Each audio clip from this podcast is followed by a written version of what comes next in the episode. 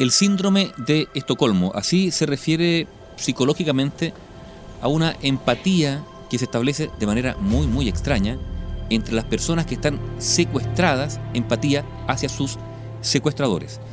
Y ese término, el síndrome de Estocolmo, se originó en un intento de robo en un banco de Estocolmo, en Suecia, el 23 de agosto de 1973. ¿Qué ocurrió? Ocurrió que a las 10 y cuarto de la mañana de ese día, Jan Erik Olsson, que había salido de prisión unos días antes, entró a la sucursal del Kredibanken, en pleno centro de Estocolmo, con la intención de robar. El asalto, claro, fue un fracaso, se frustró, después de que la policía fuera alertada de inmediato y dos de sus agentes lograran entrar al local. Ahí se desató una balacera, que terminó con un policía herido y otro forzado a rendirse. A este último Olson le ordenó que se sentara en una silla y que cantara algo, que cantara cualquier cosa. ¿Y qué fue lo que cantó? ¿Lo están escuchando? El agente eligió la canción El Cowboy Solitario de Elvis Presley. Mientras tanto, Olson tomó como rehenes a cuatro empleados del banco. Birgitta Ludbland, Elizabeth Oldgren, Kristin Henmark y Sven Saftrom, para poder presionar en los que iban a hacer unas duras negociaciones. En tanto, la policía rodeaba el edificio.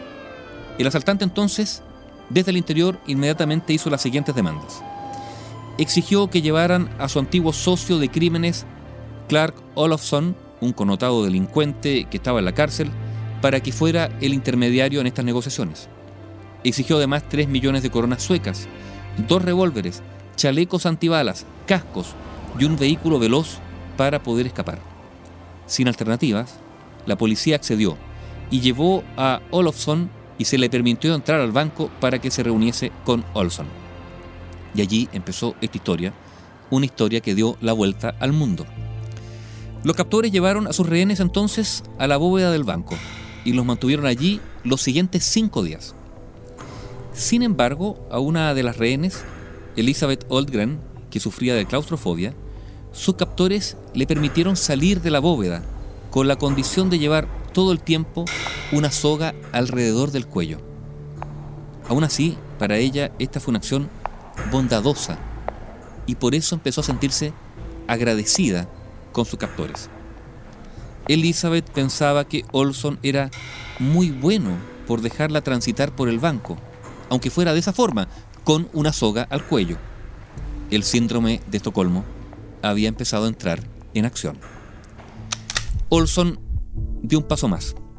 Amenazó con matar a los rehenes si no se cumplían sus demandas. Y Olson no bromeaba. Sven Saftrom, otro de los cautivos, contó que Olson le iba a disparar para mostrarle a la policía que no bromeaba.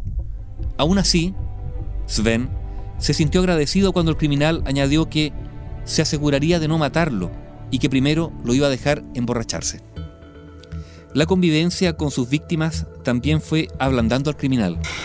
El periodista Daniel Lang, que entrevistó a los involucrados en el incidente, contó que Olson le confesó que la culpa fue de los rehenes. Ellos hicieron todo lo que les pedí. Si no lo hubieran hecho quizás no estuviera aquí ahora. ¿Por qué ninguno me atacó?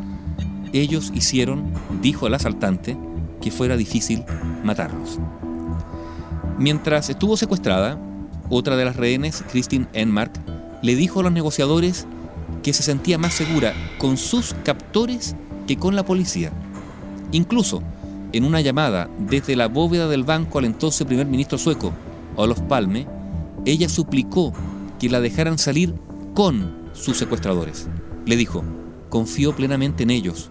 No nos han hecho nada, al contrario, han sido muy buenos. Pero ¿sabes algo, Olof? tuteaba al primer ministro a lo que le temo es a un ataque policial que nos cause la muerte. Finalmente, a las 9 de la noche del 28 de agosto de 1973, la policía soltó un gas lacrimógeno en la bóveda y a los pocos minutos los delincuentes se rindieron sin que hubiera heridos.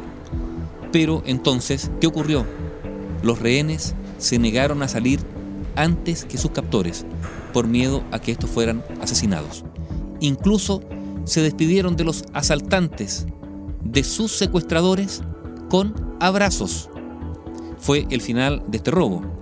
El robo de este banco en Estocolmo que se inició el 23 de agosto de 1973 y que originó ese término psicológico que habla de la empatía de los secuestrados hacia sus secuestradores, denominado el síndrome de Estocolmo.